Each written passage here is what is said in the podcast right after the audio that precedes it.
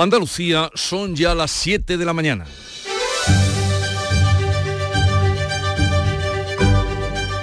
En Canal Sur Radio, La mañana de Andalucía con Jesús Vigorra.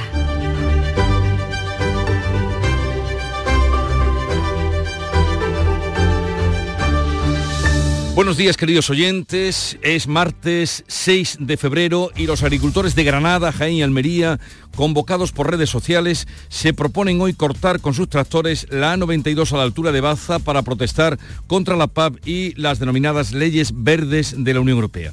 Son movilizaciones que no están autorizadas, como las que se están promoviendo hoy en Sevilla con el intento de cortar la AP4 y la AP49.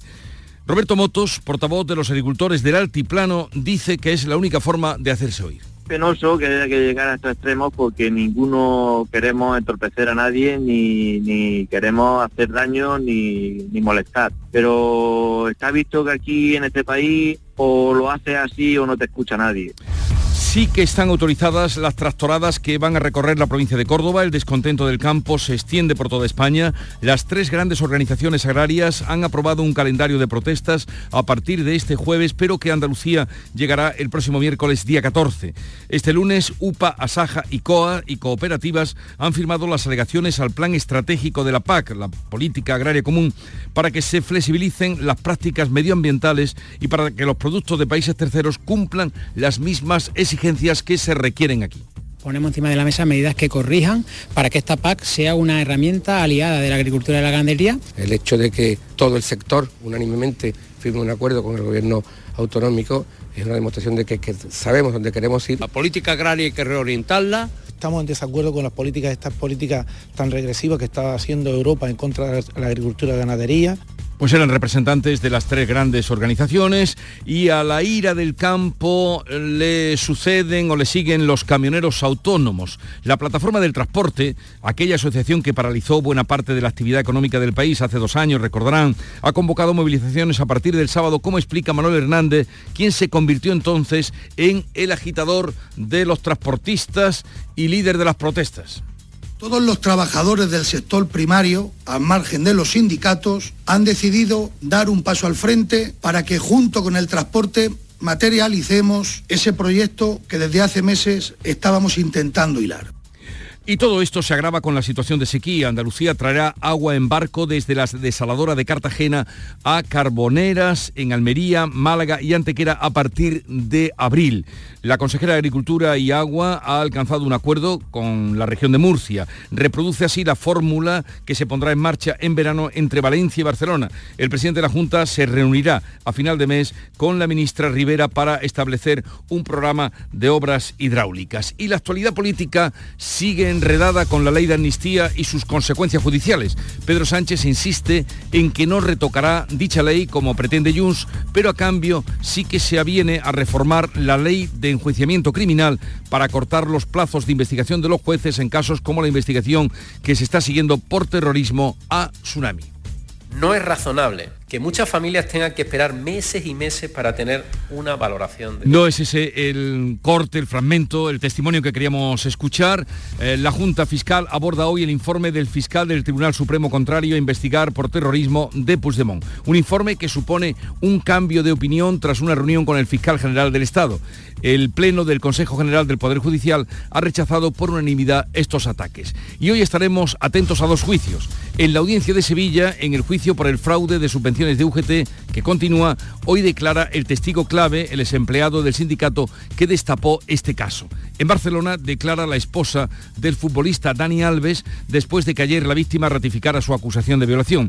Juicio que coincide con la noticia de la imputación del futbolista del Betis, William Carballo, por presunta agresión a una mujer que denuncia o denunció haber sido drogada y violada en un conocido hotel de Sevilla. Vamos ya con el tiempo, despierta el día nublado y terminará con nubes y claros. Máximas en descenso en el interior oriental y algo más altas las temperaturas o sin cambios en las zonas, en las demás zonas. Los vientos soplan flojos del oeste y aumentarán a moderados a partir del mediodía. Pero vamos a conocer con detalle cómo viene el día en cada una de las provincias andaluzas. En Cádiz, Salud Botaro, ¿qué se espera? Se espera un día nublado, es lo que vemos a esta hora, 12 grados y la máxima 17. ¿Cómo viene el día por Algeciras, Ana Torregrosa? Con 14 grados a esta hora, 19 de máxima prevista, nubes y claros. En Jerez, Pablo Cosano. 9 grados ahora mismo, 20 de máxima prevista, cielo con nubes. Y por Huelva, Sonia Vela. Cielos nubosos, nieblas en el Andévalo, máxima para hoy de 20, a esta hora 9 grados en la capital. Si a ti se vaya alguna trastorada, algún trastor. Por aquí se espera, sí, también por eh, de Huelva van a salir tractores y coches eh, de los agricultores en dirección a Sevilla para participar en esa jornada de protesta, Jesús. En Córdoba, Miguel Vallecillo. Eh, tenemos de momento algunas nubes, casi 9 grados. Hoy será el tiempo nuboso con 20 de máxima y el tráfico en la provincia va a ser complicado porque, por ejemplo, la N432 está previsto que se colapse, así como otras vías tanto de la red primaria como secundaria. De hecho, va a haber tractores por la A4 desde la Carlota a Córdoba. Así que hoy en principio día movido para el tráfico por carretera en Córdoba. Estaremos muy atentos y les iremos contando cómo se sucede esa que es por otra parte, la única tractorada autorizada, las que están convocadas en Córdoba. Sevilla, Antonio Catoni. Bueno, pues en Sevilla tenemos 8 grados a esta hora, alcanzaremos una máxima de 22 y tenemos nubes en el cielo. Málaga, María Bañez. También tenemos nubes en el cielo malagueño, 13 grados de temperatura a esta hora, alcanzaremos máximas de 23. Por Jaén, Alfonso Miranda, ¿cómo viene nubes el día? A, nubes a esta hora de la mañana, incluso se anuncian cuatro gotas para esta tarde en algunos puntos de la provincia, 7 grados en la capital y ojo también hoy a la A4 y a la Nacional 322 con posibles tractoradas en la provincia de Jaén. Estaremos atentos en Granada, Jesús Reina. 7 grados de temperatura en este momento en la capital, máximas previstas de 19 y al menos dos tractoradas, una en la ronda de circunvalación con agricultores de La Vega, área metropolitana, zona de Lecrín y otra en Baza con agricultores del altiplano granadino de Almería y de Jaén. ¿Y en Almería, María Jesús Recio? Pendientes también de esa tractorada que va a llegar, como dice nuestro compañero de Granada, hasta Baza, saldrán desde el norte de la provincia, así que afecciones en la 92 norte. Tenemos el cielo cubierto de nubes, 14 grados, se espera de máxima 19.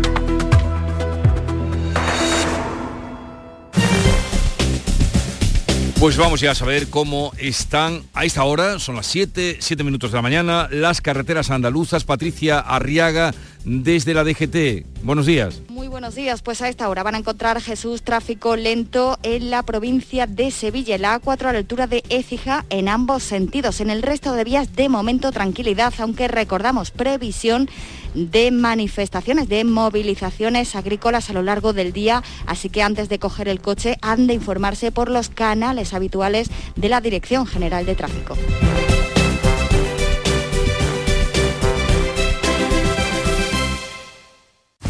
Historia de amor jamás contada. Una estación de tren de Albacete. Ella viaja en preferente, él en clase turista, junto al baño. ¿Triunfará el amor? ¿Conseguirá sentarse a su lado? Paco el revisor no se lo pondrá fácil. Porque tu historia de amor también es un amor de película. Celébrala. 17 de febrero. Sorteo de San Valentín de Lotería Nacional con 15 millones a un décimo. Loterías te recuerda que juegues con responsabilidad y solo si eres mayor de edad. En Canal Sur Radio, la mañana de Andalucía con Jesús Bigorra.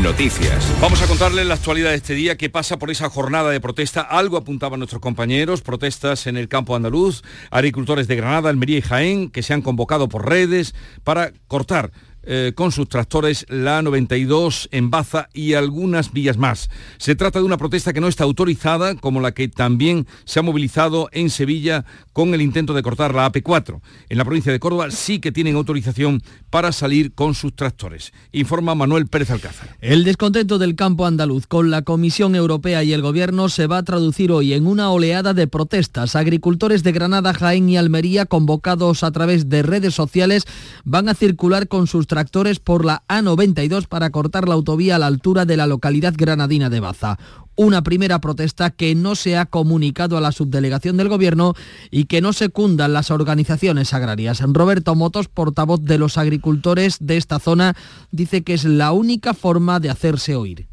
penoso que haya que llegar a estos extremos porque ninguno queremos entorpecer a nadie ni, ni queremos hacer daño ni, ni molestar. Pero está visto que aquí en este país o lo haces así o no te escucha nadie También se han convocado por redes agricultores de Sevilla para acceder con sus tractores a la autovía de Cádiz, la AP4, por la zona de los Palacios y de Lebrija. Desde el Aljarafe, las tractoradas podrían afectar a la A49. También se dirigen a Sevilla algunos agricultores con coches y tractores desde Huelva. En Córdoba, tres columnas de tractores van a salir de Fuente Ovejuna, Castro del Río y La Carlota. Estas dos con final en la capital. El delegado del Gobierno en Andalucía, Pedro Fernández, ha coordinado la actuación durante estas movilizaciones.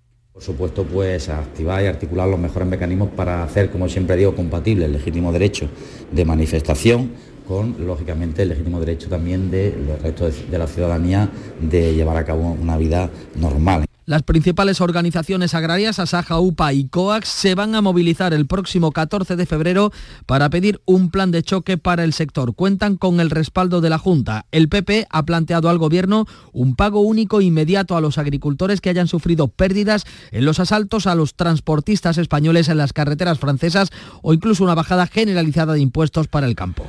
Y a todo esto, la Consejería de Agricultura de la Junta y las organizaciones agrarias firmaron ayer un convenio de alegaciones contra el Plan Estratégico de la Política Agraria Común, la PAC. Nuria Durán. Piden que se flexibilicen las prácticas medioambientales o las llamadas cláusulas espejo para exigir que los productos de países terceros cumplan las mismas normas que los que se cultivan en el seno de la Unión Europea. Los firmantes, UPA, Asaja, COAC y cooperativas califican de histórico este convenio. Ponemos encima de la mesa medidas que corrijan para que esta PAC sea una herramienta aliada de la agricultura y la ganadería. El hecho de que todo el sector unánimemente firme un acuerdo con el gobierno autonómico es una demostración de que, que sabemos dónde queremos ir. La política agraria hay que reorientarla estamos en desacuerdo con las políticas, estas políticas tan regresivas que está haciendo Europa en contra de la agricultura y la ganadería y al malestar de los agricultores que acaban de escuchar en sus representantes de las asociaciones agrarias, se sigue el de los transportistas autónomos que se agrupan en la llamada plataforma del transporte, que fue la que paralizó buena parte de la actividad económica del país, ustedes recordarán, hace dos años, y que ahora convoca movilizaciones para este sábado. La plataforma para la defensa del sector del transporte por carretera, que agrupa a transportistas autónomos y a pequeñas y medianas empresas, ha convocado un paro indefinido en toda España a partir del 10 de febrero. lo explica Manuel Hernández. Todos los trabajadores del sector primario, al margen de los sindicatos, han decidido dar un paso al frente para que junto con el transporte materialicemos ese proyecto que desde hace meses estábamos intentando hilar. Las grandes patronales del sector no se suman a las protestas y apelan a la responsabilidad de todos para que les dejen trabajar. Bruselas rechaza los ataques a productos españoles en Francia, los que hemos visto mm, pues todo el mundo por las imágenes de televisión en esas protestas que ocurrieron durante las protestas de los agricultores galos. El comisario europeo del mercado interior, el francés Thierry Breton, ha condenado el saqueo e incendio de algunos cargamentos, sobre todo fruta, hortalizas y vino. Sostiene que es inaceptable. La ley dice lo tiene que castigar. Euh, Esto es inaceptable, e inadmisible. Euh, Obviamente podemos escuchar y hemos escuchado las quejas, las demandas del mundo agrícola durante la última semana, ya sea en París o en Bruselas o en otras capitales. Lo cierto es que debe garantizarse la libre circulación de productos, por lo tanto esto es inaceptable y además debe ser castigado por la ley.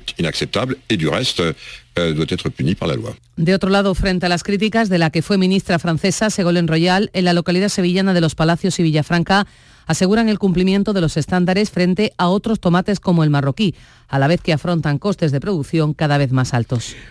Ante la situación de sequía, Andalucía traerá agua en barco desde la desaladora de Cartagena a Almería y Málaga a partir del mes de abril. Una fórmula similar a la que se va a poner en marcha este verano entre Valencia y Barcelona. La Junta ultima el acuerdo con el gobierno murciano para traer a Andalucía los excedentes de producción de la desaladora de Escombreras en Cartagena. Según eh, algunos medios eh, locales, el agua se descargará en los puertos de Carboneras, Algeciras y Málaga. La Junta negocia con el gobierno las condiciones de esta operativa que no va a resultar barata. Se, se, podría poner en marcha en el mes de abril cuando se haya terminado la construcción de la toma portuaria de la red. El presidente de la Junta ya avanzaba este lunes que Andalucía está barajando traer agua de otras comunidades como Cataluña va a hacer desde Valencia. Decía Moreno, no se descarta ninguna opción marcar cuáles son los, digamos, las obras hidráulicas que necesitamos en Andalucía, cuáles son de responsabilidad del gobierno, cuáles son responsabilidad de la comunidad. Necesitamos abrir todas las posibilidades, por tanto no desechamos ninguna y es lo que vamos a estudiar conjuntamente con el gobierno de España. El agua llegará a Andalucía en barcos de unos 40.000 metros cúbicos de capacidad. Tanto las navieras como las empresas de agua llevan tiempo estudiando toda la operativa. Juanma Moreno se va a reunir a finales de mes con la vicepresidenta Teresa Rivera para establecer un cronograma de obras hidráulicas Rivera ha explicado que el Gobierno adelantará fondos europeos para financiar la construcción de las dos nuevas desaladoras de Málaga y de Almería. Es eh, mucho más sencillo el poder disponer de financiación gracias a los préstamos del programa mm, de recuperación de la Unión Europea, de los fondos Next Generation, eh, y que es también eh, mucho más sencillo y mucho más ágil si está, el desarrollo de esta infraestructura se, puede, se puede encargar a, a Aquamed. En Barcelona, Rivera ha explicado que las dos nuevas desalinizadoras de Cataluña se van a financiar por esa misma fórmula. Respecto al transporte en barco de agua desalada, el Estado correrá con el coste de la desalación y la Generalitat asumirá el transporte en barco. En la reunión del Consejo de Gobierno de hoy, eh, la Junta de Andalucía va a aprobar la llamada Andalucía simplificada. ¿Esto qué es? Pues el cuarto plan de la Junta para reducir la carga burocrática de empresas y ciudadanos. Plan Andalucía simplifica son más de 500 medidas que obligan a todas las consejerías. Reducirá a la mitad el plazo para la autorización ambiental en el 40% de los proyectos empresariales. Rebajará la cantidad de documentos necesarios para obtener la renta mínima o recortará un año el tiempo de espera para acceder a la prestación por dependencia. El presidente Juanma Moreno explica que el objetivo es que Andalucía sea la comunidad con menos burocracia de España. Se trata más de 500 medidas, cambios de normas, mejoras en organización, gestión y digitalización. A diferencia de los tres anteriores eh, decretos de simplificación, este plan no solo va enfocado a las empresas, va enfocado también al administrado. También se va a facilitar el acceso a las ayudas de la PAC. El plan incrementa el número de trámites para los que solo hará falta una declaración responsable y aquellos para los que el silencio administrativo sea positivo. La amnistía, la ley de amnistía, vuelve hoy a la Comisión de Justicia que tendrá 15 días para emitir un nuevo dictamen. Pedro Sánchez no retocará la ley, como le piden eh, desde Jun, pero a cambio ofrece reformar la ley de enjuiciamiento criminal para cortar los plazos de investigación de los jueces. Pedro Sánchez insiste que no retocará el texto de la ley que tumbó el Congreso con el voto de Junts. En la sexta ha asegurado que la ley ya amnistía a todos los independentistas porque no considera que hayan cometido delitos de terrorismo. Lo que sí ofrece a Junts es reformar la ley de enjuiciamiento criminal para limitar el tiempo de instrucción de los jueces. Yo creo que hay un elemento también que hemos visto durante estas últimas semanas de instrucciones que se prolongan y que incluso los propios fiscales eh, pues han puesto en cuestión. En fin, creo que hay eh, elementos que podemos incorporar de mejora y que evidentemente pueden subsanar algunas de las dudas que puedan tener estas formaciones políticas. La secretaria general del PP, Cuca Gamarra, ha acusado en redes sociales a Sánchez de hacer una reforma de la ley para evitar que los jueces investiguen a sus socios y lograr el apoyo a la amnistía. Está dispuesta a cambiarla para acotar las investigaciones judiciales y poner fin a las prórrogas con la finalidad de lograr el apoyo de Junts a la ley de amnistía. Una reforma a la carta, una amnistía por la puerta de atrás para que sus socios no tengan que rendir cuentas ante la justicia. La presidenta del Congreso, Francina Armengol, va a presentar hoy a la mesa un informe letrado que descarta la petición de PP y Vox de dar por decaída la proposición de ley de amnistía después de que el Pleno la rechazara por mayoría absoluta. Armengol va a establecer un plazo de 15 días para emitir el nuevo dictamen. La Junta de Fiscales aborda hoy el informe del fiscal del Tribunal Supremo contrario a investigar por terrorismo a Puigdemont. El Partido Popular ha pedido la comparecencia en el Congreso del fiscal general del Estado para explicar por qué el fiscal del Tribunal Supremo, Álvaro Redondo, ha cambiado de opinión y ahora afirma en un segundo informe que no existen indicios de delito de terrorismo, un giro que se produce tras haberse reunido con el fiscal general del Estado. El juez del caso Tsunami, Manuel García Castellón, ha pedido a la Guardia Civil localizar al diputado de Esquerra, Rubén Wabensger, huido a Suiza por delito de terrorismo sospecha que ha sido autor de un delito de terrorismo. García Castellón es uno de los jueces más señalados por los ataques de los independentistas. El Pleno del Consejo General del Poder Judicial, por su parte, ha rechazado con firmeza y por unanimidad las acusaciones de prevaricación y de manipulación política. O juicio por el fraude de subvenciones de UGT que continúa en Sevilla. Esta mañana declara el testigo clave, que es el desempleado del sindicato que fue el que destapó el caso. La declaración de este administrativo que estaba en la central de compras donde se gestionaban los pedidos y los pagos del sindicato es clave para la acusación del fiscal que pide siete años de cárcel para la cúpula de la UGT de Andalucía de los últimos años. Este lunes la eh, UCO ha destapado una transferencia sin justificar de dos millones y medio de euros de la empresa satélite de UGT al sindicato. Y en otro asunto también relacionado con la corrupción, el caso Itemasa, el exdirector de trabajo de la Junta, Daniel Rivera, el ex sindicalista Juan Lanzas y su mujer van a ser juzgados por las ayudas de 32 millones de euros a la empresa malagueña. El futbolista del Betis, William Carballo, está citado hoy como imputado por una presunta agresión sexual a una mujer. En, en, Barcelona hoy continúa además el juicio a Dani Alves por la supuesta violación a una joven. En Sevilla, la titular del juzgado de instrucción número 9 ha citado a Carballo en calidad de imputado. Según publica OK Diario, esa violación, agresión sexual, habría sucedido en agosto. La víctima denunció estar drogada, haber sido drogada y violada por el jugador en un conocido hotel de Sevilla. El Betis, que conoció la noticia, la misma noche de este lunes no descarta la rescisión del contrato que asciende a 6 millones de euros brutos hasta 2026. Mientras tanto, en la audiencia de Barcelona, en el juicio contra Dani Alves, la víctima y sus testigos han ratificado la versión de la violación del exfutbolista. Hoy declaran la mujer de Alves y el amigo que lo acompañaba en la discoteca. Y en Inglaterra, desde el Palacio de Buckingham, se ha hecho público que Carlos III ha comenzado el tratamiento contra el cáncer que padece. Son las 7.21 minutos de la mañana. Enseguida vamos con la revista de prensa. La mañana de Andalucía. ¡Wow! ¡Vaya furgoneta! La he alquilado en Iberfurgo. Está súper nueva, ¿no parece de alquiler? Ya, en Iberfurgo disponen de una flota en perfecto estado y te ofrecen presupuestos a medida. En Iberfurgo somos expertos en alquiler de furgonetas de carga, pasajeros y carrozados. Contamos con más de 15 delegaciones en toda Andalucía. Localiza la más cercana en iberfurgo.com y visítanos.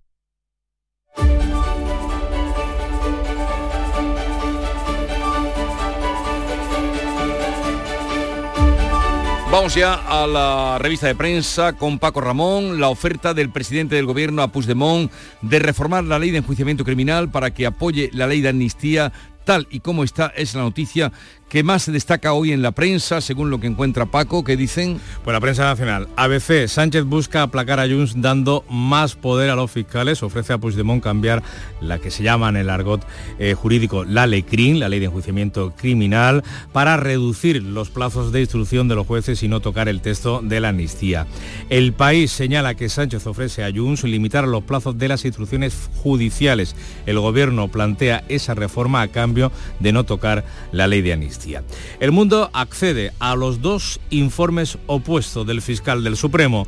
Dice que el Ministerio Público se retractó en 72 horas de cinco indicios de terrorismo. Redondo, el fiscal que redactó esos informes, pasó a ver deber para Puigdemont graves delitos por tsunami a ninguno tras un fin de semana, un lunes y una visita al fiscal general. Afirma este diario que el primer informe acusatorio de 63 páginas y que llegó a entregar a su jefe en el Supremo era solo un borrador. Y en La Razón leemos también esa propuesta del presidente del Gobierno. Sánchez adapta la amnistía para contentar a Junts. Ofrece una reforma del Alecrim para acotar los tiempos de la justicia. El presidente pone en cuestión que hay instrucciones, dice, instrucciones judiciales que se alargan en el tiempo. Vamos ahora con los editoriales que apuntan. Esa maniobra, así lo califica ABC, contra los jueces, interpreta, eh, eh, da título al editorial de ABC. La insinuación del gobierno de que quitará a magistrados como García Castellón o Aguirre la llave de la duración de sus procesos contra el separatismo es la enésima interferencia en su independencia. Dice el diario de Vocento que las casualidades no existen. Esta idea surge justo después de que esos dos jueces incómodos para el independentismo y que han sido públicamente señalados por Junts hayan prorrogado sus respectivas investigaciones. Si esta reforma del enjuiciamiento criminal llegase a ver la luz, sería un cambio de la regla de juego a mitad de partido y desde luego una interferencia del poder político en la independencia judicial.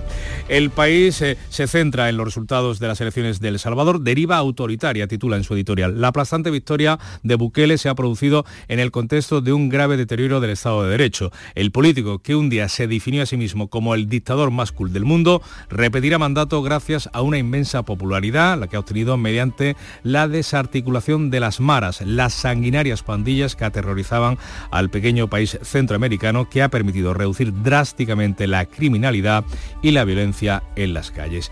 Y duro editorial, el del Mundo Hoy, que titula así, La Fiscalía miente ante la información del mundo.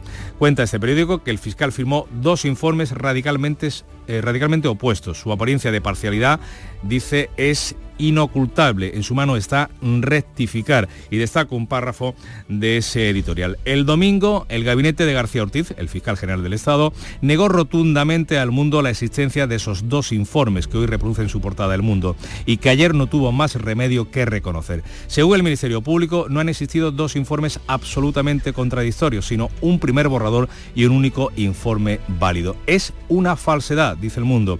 El supuesto borrador está fechado y firmado y contiene el mismo encabezamiento con el membrete del Supremo, supera como el segundo informe las 60 páginas, buena parte de ellas con extensos argumentos para sostener la calificación de terrorismo y el propio Redondo se lo entregó al fiscal jefe Penal del Supremo.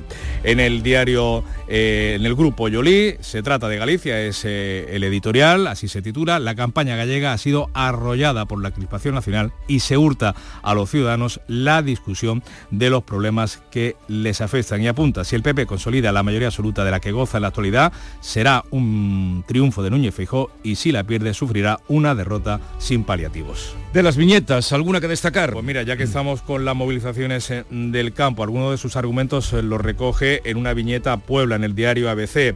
Se ve un agricultor mm, suramericano corriendo mm, pues, eh, con velocidad en una pista de atletismo y un agricultor mm, se entiende que español o europeo, con una mochila que queda atrás, que pone normativa europea esa es, uno corre con más libertad, el Tratado de Libre Comercio Mercosur, por ejemplo, y el otro con la mochila de la normativa. Con la mochila puestas. Eh, hasta luego, Paco. Hasta luego. Vamos a la información deportiva que nos trae Nuria Gaciño. Nuria, buenos días. Hola, ¿qué tal? Muy buenos días. El Sevilla que pone fin a su mala racha, ¿no? Por fin ganó el Sevilla, por fin coge un poco de oxígeno con su victoria de anoche en Vallecas por 1 a 2. El regreso de Nesiri tras su participación en la Copa de África fue clave con sus dos goles en el minuto 19 y en el 45. Destacó también en el encuentro Isaac Romero en perfecta sintonía con el marroquí. Este triunfo ante el Rayo Vallecano da cierto respiro al Sevilla que se distancia de los puestos de descenso, se pone ahora a tres puntos y sube a la decimoquinta posición. Y el detalle negativo y lamentable del partido fue algo que yo no he visto en mi vida. Cuando Campos se disponía a efectuar un saque de banda, un niñato, por llamarle de algún modo, le metió un dedo por el culo, le, tocó el culo. Mm. O Campos se giró y estuvo a punto de responder al agresor, pero se contuvo. Al término del partido pidió a la liga que actúe. Ojalá que, la liga lo tome con seriedad, como toma el racismo, como toma esas cosas. Yo no creo que toda la gente del Rayo sea así, porque la verdad que siempre nos trata con respeto, pero siempre hay un tonto. Y ojalá que no pase en, otros ámbitos, porque si pasa en el fútbol femenino, sabemos lo que puede llegar a pasar. Me contuve porque tengo dos hijas y ojalá que el día de mañana no le pasen, así que esperemos que, que toman la, la que tienen que tomar y ojalá que un tonto como esto no mancha a, la afición que, que la verdad se comportó muy bien. Pues esperemos que tome medidas porque él al final del partido, bueno, cuando ya salía del estadio comentó que tampoco quería darle mayor importancia, pero, hay que dársela, hay que dársela porque la tiene, evidentemente. Y ha puesto un ejemplo muy a tener en cuenta. Pues sí, y por ello, por ello tiene importancia. El Betis pierde a Isco al menos para un mes. Es aproximadamente el tiempo que estará de baja Isco, que padece una rotura fibrilar en la parte posterior del muslo y esto lo va a mantener entre seis y ocho semanas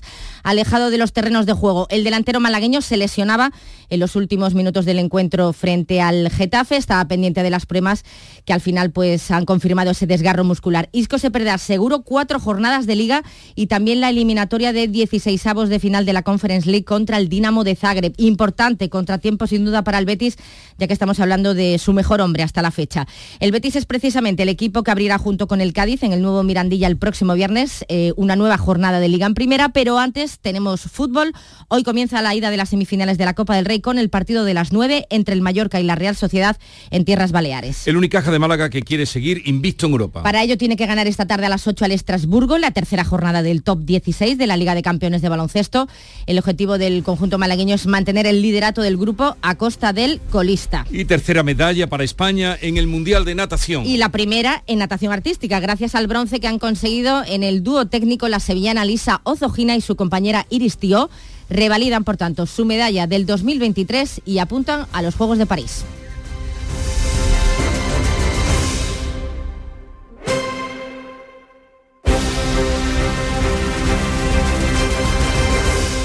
Canal Sur, la radio de Andalucía.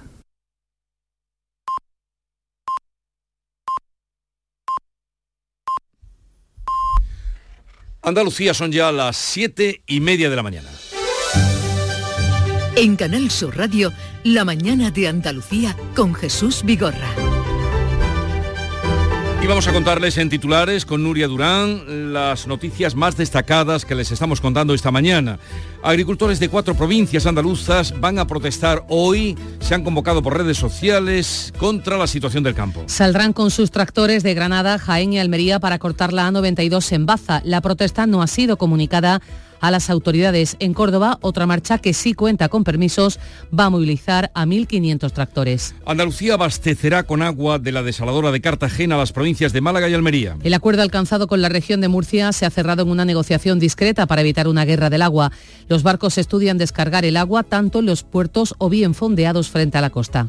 El gobierno andaluz aprueba hoy su cuarto plan de simplificación administrativa. Más de 500 medidas que obligan a todas las consejerías. Andalucía quiere ser, ha dicho el presidente Juanma Moreno, la comunidad con menos burocracia de España para impulsar su crecimiento económico. Además, cambiará el modelo de solicitud de la ayuda a la dependencia para reducir un año el tiempo de espera. Pedro Sánchez busca los apoyos de Junts, restando tiempo de investigación a los jueces. La Junta de Fiscales analiza hoy el informe del fiscal del Supremo que descarta investigar por terrorismo al expresidente de la Generalitat en la causa del tsunami. Álvaro Redondo niega presiones para cambiar de criterio tras reunirse con el fiscal general del Estado. La Junta incluirá 100 nuevos títulos universitarios durante los próximos cuatro años. Las nuevas enseñanzas pueden impartirse en el curso 2025-2026. Los estudios se van a centrar en las áreas de nueva tecnología, ciencia de la salud, energía y medio ambiente. Y vamos a recordar ahora el pronóstico del tiempo para hoy. Despertamos con cielos muy nubosos que irán abriéndose a lo largo del día. Las mínimas han subido, las máximas van a bajar. En el interior oriental subirán algo. En las demás zonas hoy se mueven entre los 17 de Jaén y los 22 grados de Sevilla y Málaga. Soplan vientos flojos de componente oeste, aumentarán a moderados a partir de mediodía con intervalos fuertes en la vertiente mediterránea. 7.32 minutos de la mañana, enseguida vamos a las claves económicas del día. ¿Quieres abrir tu negocio al exterior? En Cajamar te acompañamos en la estrategia de negocio internacional de tu empresa. Infórmate en nuestras oficinas y te ayudaremos a encontrar las mejores soluciones para tus operaciones internacionales. Consulta en la web cajamar.es, área empresas y autónomos barra internacional. Cajamar, distintos desde siempre. Frutos secos Reyes, mucho más que pipas. Disfruta con nuestra deliciosa variedad de frutos secos, snacks y golosinas en los más de 35.000 puntos de venta que tenemos en Andalucía o en frutosecorreyes.es. Ah, y ahora con tu pedido a partir de 20 euros, te los llevamos a casa gratis. Frutos secos Reyes, tus frutos secos de siempre. Las claves económicas con Paco Bocero. Paco, buenos días. Buenos días, Jesús. ¿Qué tal? ¿Qué tal? A martes, a martes. A martes. Y comenzamos con los titulares de los medios económicos especializados. Lo primero. Pues vámonos con ello. Expansión nos cuenta que Santander, el banco, pierde 3.140 millones de euros en bolsa por una cuenta ligada a Irán. Y se está refiriendo al asunto de la publicación ayer por parte de Financial Times de que tanto el Santander como el Lloyds Bank británico hubieron, habrían proporcionado una cuenta bancaria, cuentas bancarias a sociedades pantalla del Reino Unido que en realidad pertenecían a una eh, compañía eh, iraní sujeta a sanciones, con lo cual ese anuncio ayer provocó un fuerte impacto en las ancianas del Banco Español y cayeron hasta un 5%. Y nos vamos con cinco días que nos cuenta que las pensiones y la ayuda al paro reducen la desigualdad más que los impuestos y los servicios públicos. Es, una, eh, es un estudio de FEDEA en el que comenta que la intervención del sector público redujo la desigualdad un 35% en 2021, con las prestaciones que explican un, 20, un 72% perdón, de esa corrección y los impuestos solo un 4%. Si nos vamos al economista, perdón, comenzamos ya con la campaña de Hacienda y es que nos cuenta que el contribuyente va a caer en un caos de fechas para liquidar patrimonio, porque la reacción de las comunidades de Madrid, Andalucía y Galicia al impuesto a grandes fortunas del gobierno va a provocar que los ciudadanos presenten la declaración un mes antes de saber la cuota final, si quieren que el pago se quedase en la comunidad autónoma. Y finalmente en Invertia nos advierten de que la ley industrial net cero de la comunidad de la, de la Comisión Europea Europea abre la puerta al dominio de los fabricantes chinos sobre el 80% de la industria eólica europea, un asunto muy importante porque eh, la Unión compite contra un cóctel mm, que resulta atractivo de China, sus turbinas son más baratas y tienen condiciones de financiación más favorables. Y ahora vámonos con las claves. Pues a ver, las claves de hoy. ¿Qué nos Pues mira, comenzamos con el Consejo de Ministros y la aprobación hoy del nuevo salario mínimo hasta los 1.134 euros brutos mensuales en 14 pagas. Tendrá efectos retroactivos desde el 1 de enero.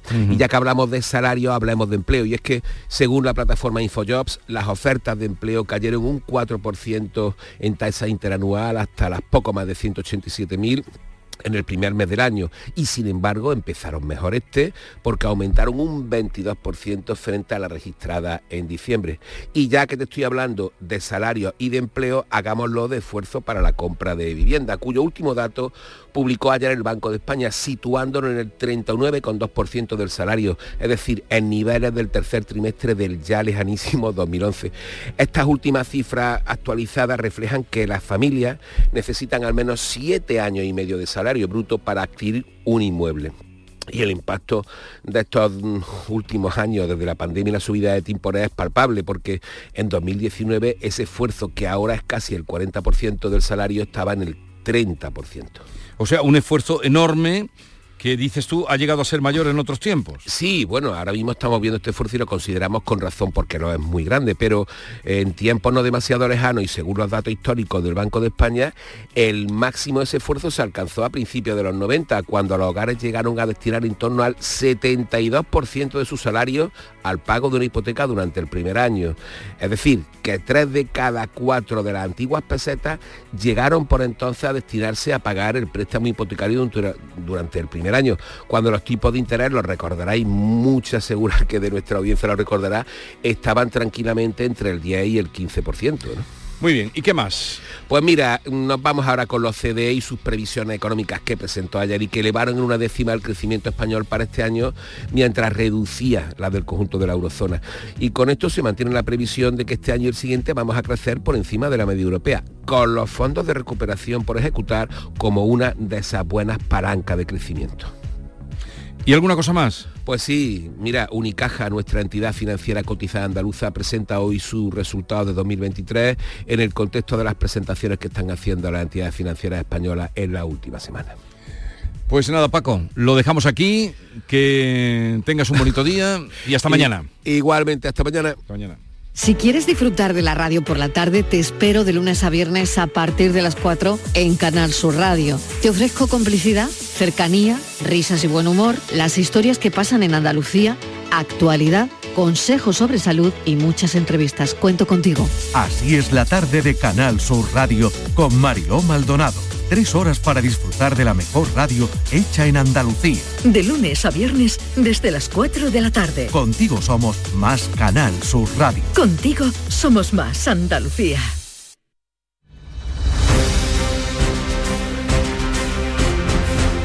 Vamos ahora con otras noticias de Andalucía. Les venimos contando esta mañana que se anuncian cortes eh, o lo van a intentar agricultores de varias provincias de Andalucía. Al parecer ya tenemos cortes en la A4. Antonio Catoni, ¿es así? Efectivamente, Jesús, en estos momentos se producen esas primeras retenciones por protestas de agricultores. En estos momentos hay una hilera de tractores que están ocupando la calzada de la A4 a la altura de Écija. Hilera de tractores en ambos sentidos. Esto significa que ya se registran 4 kilómetros de retenciones en este punto en sentido Sevilla y 2 kilómetros de retenciones en sentido Córdoba. Así que es lo que podemos contar por el momento. 4 kilómetros de retención en sentido Sevilla a la altura de Écija, en la A4, ¿no? Que es donde se está produciendo ese corte y también en dirección a... Exactamente. Vale. Estaremos atentos eh, porque el día se presenta, se va a presentar complicado. Los vecinos de Mijas, Benalmádena y Fuengirola tendrán durante toda la semana menos caudal de agua y posibles cortes mientras dura la reparación de la tubería que suministra agua a la Costa del Sol. María Ibáñez. Así es, Acosol está reparando una tubería con una fisura de 6 metros de larga. Son tuberías que llevan el agua por la Costa del Sol y que tienen más de 50 años de antigüedad. Mientras tanto, habrá restricciones en el caudal del 30%, como decimos, del caudal de agua potable. Matilde Mancha es la consejera delegada de la empresa que suministra agua a Acosol calculamos ¿no? qué posibilidades tenemos de darle agua por otras vías, que ya estaban calculadas y que sería a través de pozos. Los pozos nos aportan un, un, caudal y en función del caudal que aportan los pozos y el consumo que tiene la población en esos tramos, se establece una restricción para que pueda durarnos el agua los días necesarios para reparar. En la actualidad se está planificando la renovación de la red en alta desde Málaga al campo de Gibraltar. Como decimos, 50 años de antigüedad tienen esas tuberías. Continúa la convocatoria de huelga de la limpieza para el próximo fin de semana de carnaval. El alcalde Bruno García, alcalde de Cádiz, asegura que harán todo lo posible para mediar en el conflicto laboral y confía en que haya un acuerdo antes del próximo sábado. Salud, Botaro. El acuerdo apremia para el alcalde porque se avecina uno de los fines de semana grandes para Cádiz con miles de visitantes en la capital, así que el servicio de limpieza es más que imprescindible. Esto decía Bruno García. Yo creo que vamos a intentar entre todos, yo creo que alcanzar una solución y yo estoy confiado, más que confiado, estamos trabajando para que eso sea posible, ¿no? Eh, teniendo en cuenta, ojo, y lo que digo que es un tema entre trabajadores y empresas, pero obviamente desde el ayuntamiento pues se, pues se va a tratar de, de, de, empujar para que se llegue a una solución, obviamente. ¿no? Trabajadores y empresas que vuelven a sentarse hoy a la una de la tarde para intentar acercar posturas. Las organizaciones agrarias han anunciado el bloqueo del puerto de Algeciras para el día 21 de marzo. Ana Torregrosa. Es el anuncio que han realizado las organizaciones agrarias de la provincia de Cádiz. Quieren así visibilizar sus protestas con ese bloqueo del puerto algecireño el 21 de marzo. Una situación que podría tener un primer reflejo hoy mismo, ya que está previsto que en principio salgan esta mañana tractores de puntos de la comarca como Jimena, Tesorillo, Castellar en dirección precisamente al puerto. Eso podría provocar algunas complicaciones en los accesos a las instalaciones portuarias. Un hombre de 66 años ha resultado herido tras saltar desde el tejado de una vivienda donde se había producido un incendio en la localidad de San Juan del Puerto. Cuéntanos, Sonia Vela. El fuego se originaba la pasada tarde, Jesús, en una casa de la calle Pablo Ruiz Picasso de esta localidad de San Juan del Puerto y según varios testigos, este hombre se había quedado atrapado en el interior de la vivienda. Para huir de las llamas, saltó por el tejado y los sanitarios lo trasladaron al Hospital Juan Ramón Jiménez. Detenido el hombre que asaltó el ayuntamiento de Peligros y la sede del Partido Popular en Maracena. Al detenido además se le atribuyen otros tres robos en establecimientos. Susana Escudero. El primer robo tuvo lugar en el Ayuntamiento de Peligros, donde forzó la puerta de entrada y rompió una cristalera para acceder a las dependencias municipales, incluido el despacho del alcalde. Se apoderó de dos ordenadores, 100 euros y documentos que después la Guardia Civil encontró en un contenedor. Además, también forzó la entrada de la sede del Partido Popular de Maracena. Le constan al detenido numerosos antecedentes policiales. Oye, Susana, ¿tenemos alguna idea de cómo está transcurriendo eh, el intento de cortar la autovía? A92. Bueno, pues en estos momentos no tenemos ninguna comunicación, pero tenemos una unidad móvil que ha ido a por ellos. En el momento que estén en la zona y se hayan encontrado con, con los tractores, por supuesto que avisaremos y daremos cumplida información en directo de ello, Jesús. Estupendo. Eh, ya saben que hay movilizaciones de agricultores eh, independientes eh, al margen, digamos, de las tres grandes asociaciones agrarias. Especialmente uno intento es cortar la autovía A92 a la altura de Baza y por otra parte también la A4, como ya está ocurriendo, al menos si no cortada con algunas retenciones, en Écija nos contaban desde Sevilla. Y hoy está Fernando Alonso rodando en el circuito de Jerez ¿Qué ocurre, Pablo Cosano? Pues que va a venir con su Aston Martin, el del año pasado, eso sí, para completar unos test de Pirelli, que es la marca de neumáticos oficial de la Fórmula 1. Lo va a hacer también su compañero Lance Stroll y también los de la escudería Mercedes. Así que tendremos Fórmula 1 aquí en Jerez con Lewis Hamilton también y George Russell a bordo de las flechas plateadas. Eso sí, son unos entrenamientos, como decimos, unos test para la marca de neumáticos, son privados y no puede acceder al público, pero sí podemos decir que la Fórmula 1 vuelve al trazado jerezano.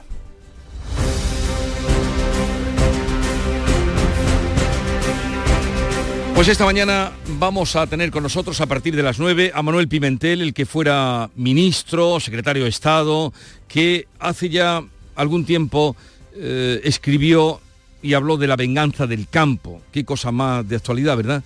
Un librito eh, publicado en Almuzara, ¿por qué el sector primario es pisoteado y perseguido por la misma sociedad a la que da de comer? Ese es el subtítulo de La venganza del campo con el que hablaremos a partir de las 9 de la mañana. Otros asuntos que tendremos hoy será la visita de nuestro querido eh, Paco Robles con sus cartas eh, enviadas y firmadas y a partir de las 11 estarán por aquí los uh, guiris con los que vamos a incluir a Gonzalo Hermida, que es un joven cantante que viene a traernos su última creación, La ciudad intermitente, y también eh, repasaremos cómo va el concurso de carnaval. Llega ahora el tiempo de la información local, son las 7.45, 8 menos cuarto. Atentos. En la mañana de Andalucía de Canal Sur Radio, las noticias de Sevilla, con Antonio Catoni. Buenos días, se producen en estos momentos las primeras retenciones por protestas de agricultores en las carreteras de la provincia de Sevilla. Una hilera de tractores, e insistimos en estos momentos, ocupa la calzada de la A4 a la altura de Écija en ambos sentidos. Hay ya cuatro kilómetros de retenciones en este punto en sentido Sevilla y dos kilómetros en sentido Córdoba. Más tráfico en la eh, entrada a la capital hispalense, 5 kilómetros de retenciones por la autovía de Huelva, uno en la autovía de Coria, un kilómetro también en el puente del Centenario sentido Huelva y uno en la S30 en el nudo Gota Beleche en, eh, en sentido Ronda Urbana Norte. En el interior de la ciudad el tráfico es intenso en sentido entrada, en el patrocinio, en el puente del Alamillo, también en la avenida de Juan Pablo II y en la Ronda Urbana Norte en ambos sentidos. Les contamos también que los ciudadanos de Espartinas han podido estrenar el enlace con la A49, esa conexión pendiente desde hacía décadas. Lo inauguraba la pasada tarde el ministro de Transporte, que ha dicho que en una semana volverá a Sevilla para hablar de la SE40. También es protagonista la actualidad el bético William Carballo, que declara esta mañana en un juzgado de Sevilla como investigado por un supuesto delito de agresión sexual. El tiempo. Cielos muy nubosos, disminuyendo a poco nubosos con intervalos de nubes bajas por la tarde, temperaturas en ligero ascenso. 19 grados vamos a alcanzar en Morón, 21 en Écija y Lebrija, 22 en Sevilla, donde ahora tenemos 8. Enseguida desarrollamos estos y otros asuntos. Realiza Pedro Luis Moreno. No lo pienses más. Este año haz borrón y casa nueva con la hipoteca joven IN95. La hipoteca que estabas buscando, porque te financiamos hasta el 95% del menor valor entre tasación y compraventa. Para más información, acércate a nuestras oficinas o entra en cajaruraldelsur.es. Te sobran razones para venir a Caja Rural del Sur. Hipoteca joven IN95 de Caja Rural del Sur. Formamos parte de ti. En Canal Sur Radio, las noticias de Sevilla. Insistimos, una tractorada convocada por un grupo de agricultores a través de las redes sociales genera en estos momentos retenciones en la A4 a la altura de Écija, 4 kilómetros en sentido Sevilla, 2 kilómetros en sentido Córdoba, pero se podrían producir eh, también eh, cortes de carreteras y retenciones en otros puntos de la A4, como los Palacios de Villafranca y Lebrija, o en puntos de la A49 a la altura del Aljarafe, también en la A92 a la zona de El Aral. Esta pasada tarde se produjo una reunión a la que asistían los ocho subdelegados provinciales del Gobierno en Andalucía y el general jefe de la cuarta zona de la Guardia Civil, coordinados por el delegado del Gobierno en Andalucía, Pedro Fernández por supuesto, pues activar y articular los mejores mecanismos para hacer, como siempre digo, compatible el legítimo derecho de manifestación con, lógicamente, el legítimo derecho también de los restos de la ciudadanía de llevar a cabo una vida normal en cuanto a su acceso al trabajo a domicilio. Por otra parte, Espartinas ya cuenta con su esperado enlace con la A49, conexión pendiente desde hacía décadas, obras que comenzaron el pasado año con un coste de 2,6 millones. El ministro de Transporte y Movilidad, Oscar Puente, inauguraba ese nuevo acceso, subrayando la importancia que tiene para los vecinos y eh, dice que él, como ministro, también tiene mentalidad de alcalde. Esto es una intervención de dos millones y pico. Pero La mentalidad de alcalde significa que estás para, para, las cosas muy grandes, pero también estás para las pequeñas cosas, porque a veces las pequeñas cosas tienen un gran significado. La, perdón, la alcaldesa Cristina Los Arcos dice que es un sueño cumplido que se hace realidad, que va a permitir superar un aislamiento histórico. Pues ya está, aquí está nuestra carretera, aquí la tenéis, que es la más bonita, la carretera más bonita, la más deseada y la más esperada por todos. Muchas gracias. El ministro no habló ni de la S40 con puente o sin, puente o con túnel, del anillo de cercanías o de la conexión ferroviaria entre Santa Justa y el aeropuerto. Decía el ministro que tiene previsto una visita para las próximas semanas en la que informará sobre estos asuntos. Y el alcalde de Sevilla dice que esta visita del ministro ha sido una oportunidad eh, perdida. Escuchamos a Óscar Puente y a José Luis Sanz. En breve tendremos eh, un encuentro en Sevilla monográfico para hablar de todas las infraestructuras con más detalle de la S40.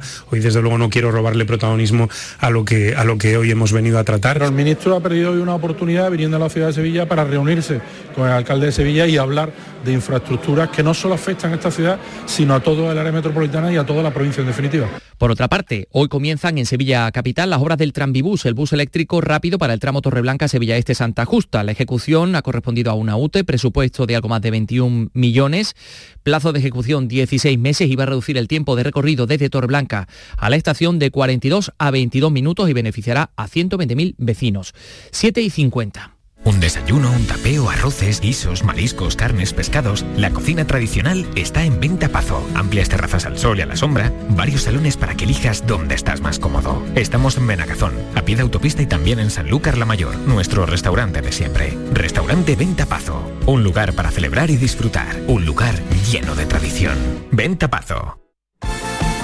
William Carballo, futbolista de Real Betis, está siendo investigado por un delito de agresión sexual, según publica OK Diario. Esta mañana va a declarar en un juzgado de Sevilla, pero también hay otros asuntos en lo deportivo que nos va a resumir Jesús Márquez. Jesús, buenos días. ¿Qué tal? Buenos días. El Sevilla ganó anoche 1-2 en Vallecas al Rayo Vallecano en el último partido de la jornada y pone fin a su mala racha de resultados al conseguir un triunfo muy necesario por evitar el descenso al que ya tiene a tres puntos. Fue clave la vuelta de Nesiri tras su participación en la Copa de África. Marcó dos tantos. Volvió a destacar el canterano Isaac Romero. El partido también tuvo un desagradable incidente y es que el futbolista argentino Lucas Ocampos criticó la acción de un aficionado del Rayo Vallecano que le metió el dedo en el culo cuando iba a sacar de banda y ha pedido a la liga que tome con seriedad este gesto porque, dijo Ocampos, si ocurre en el fútbol femenino, sabemos lo que puede llegar a pasar. En el Betis, hoy vamos a estar muy pendientes de William Carballo. El futbolista está siendo investigado por un presunto delito de agresión sexual, según ha podido saber OK Diario. El titular del juzgado de instrucción número 9 de Sevilla le ha citado esta mañana en calidad de imputado para interrogarle a partir de las nueve y media. Y ya conocemos que Isco sufre una lesión miotendinosa proximal de la musculatura isquiotibial izquierda. Podría estar de baja en torno a dos meses. En principio, el club considera que le van a realizar un tratamiento conservador para resolver este proceso pendiente de la evolución.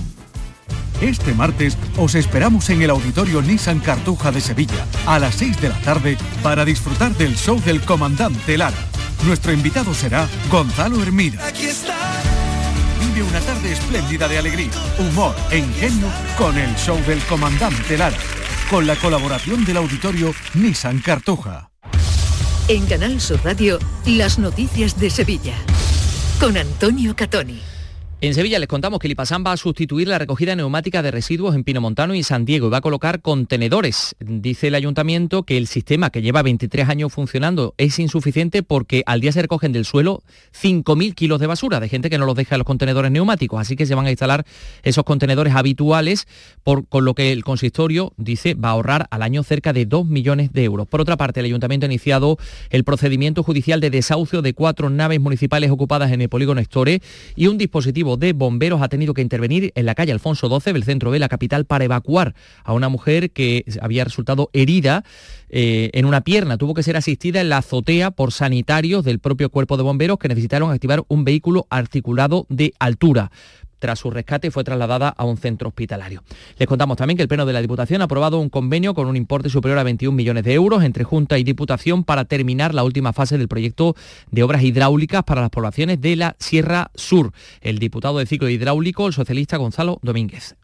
Los municipios de la Serranía de Estepa y del consorcio Sierra Sur tengan el anillo cerrado, anillo que por cierto se empezó a elaborar allá por el año 2010. La mejor provincia eh, en toda Andalucía, la que menos sufre, la que menos está sufriendo en agua, es la provincia de Sevilla. El Patronato del Real Alcázar ha aprobado un convenio de colaboración con el Ayuntamiento para destinar por partes iguales 3 euros de cada entrada al ICAS, a la Gerencia de Urbanismo y Medio Ambiente y a la adquisición de bienes inmuebles. Les contamos también que el llamador de esta casa de Canal Sur Radio recibía anoche el premio a la trayectoria periodística en la segunda gala de los premios El Cabildo. El alcalde José Luis Sanz presidía ese acto. Mientras haya programas como El Llamador, que se han hecho imprescindibles para los cofrades sevillanos, mientras haya voces como la de Fran López de Paz, o como las de su equipo, pues la radio está condenada a no desaparecer.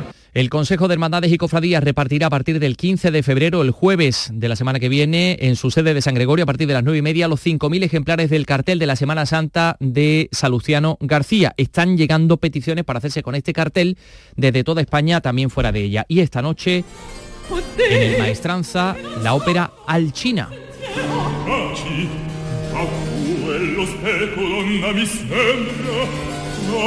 La ópera de Händel con la Orquesta Barroca Sevillana, una producción alemana con elenco español, entre ellos el joven tenor sevillano, un joven tenor sevillano en uno de los roles de esta ópera barroca llena de magia y seducción.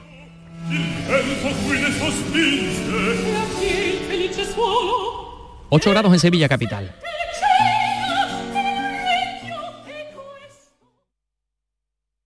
Escuchas La mañana de Andalucía con Jesús Vigorra, Canal Sur Radio.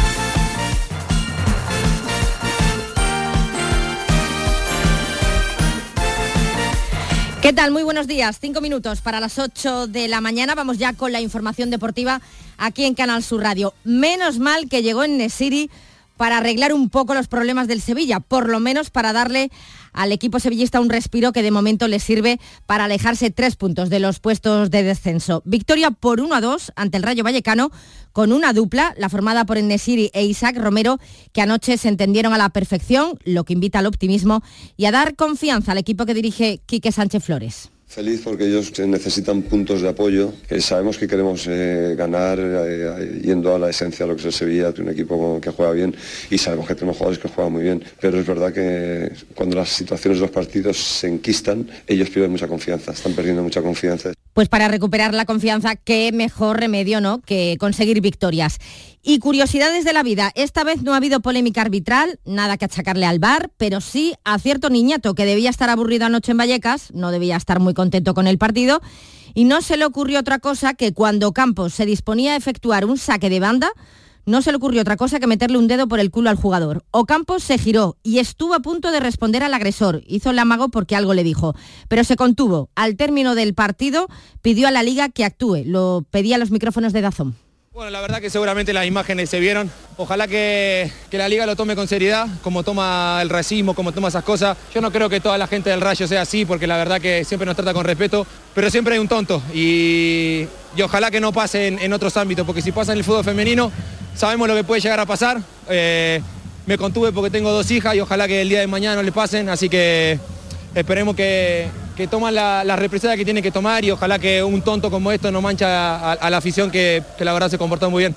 También ha solicitado a la Liga que tome las medidas oportunas el Sevilla a través de un comunicado donde lamenta también el gesto obsceno y totalmente inapropiado por parte de, este aficionado. Esperan, por tanto, que se actúe en consecuencia y que no se vuelva a repetir.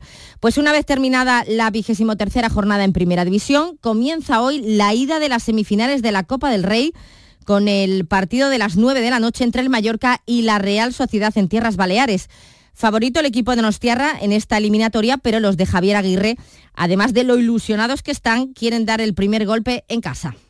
Creo que la ilusión está, está a, tope, ¿no? Saben los chicos que puede ser, bueno, este hecho el último partido de la Copa de este año en casa, hay que dar una buena imagen ante la gente y hay que ser inteligentes, pero ilusión es la palabra. Mañana a las nueve y media de la noche se disputa la otra semifinal de la Copa del Rey entre el Atlético de Madrid y el Atlético de Bilbao en el Metropolitano. Y del fútbol al baloncesto, porque hoy tenemos cita con el Unicaja de Málaga. Paco Rodríguez, muy buenas.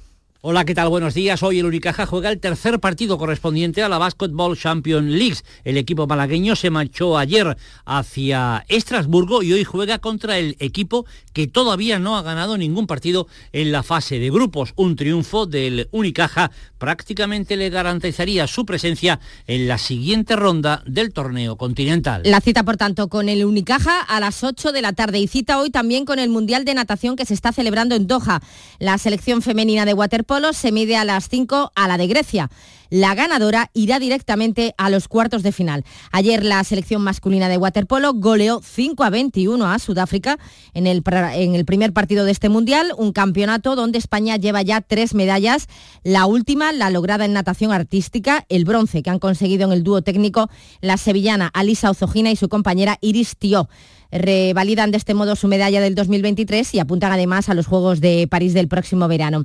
Y apunta por desgracia cerca de un mes de baja Isco en el Betis. Es aproximadamente el tiempo que estará de baja el delantero que padece una rotura fibrilar en la parte posterior del muslo, que lo va a mantener pues entre seis y ocho semanas alejado de los terrenos de juego. El delantero malagueño se lesionaba en los últimos minutos del encuentro disputado el pasado domingo contra el Getafe en el Benito Villamarín y la resonancia magnética a la que ha sido sometido, pues ha confirmado el desgarro muscular. Isco se va a perder seguro cuatro jornadas de liga, así como la eliminatoria de 16 avos de final de la Conference League contra el Dinamo de Zagreb.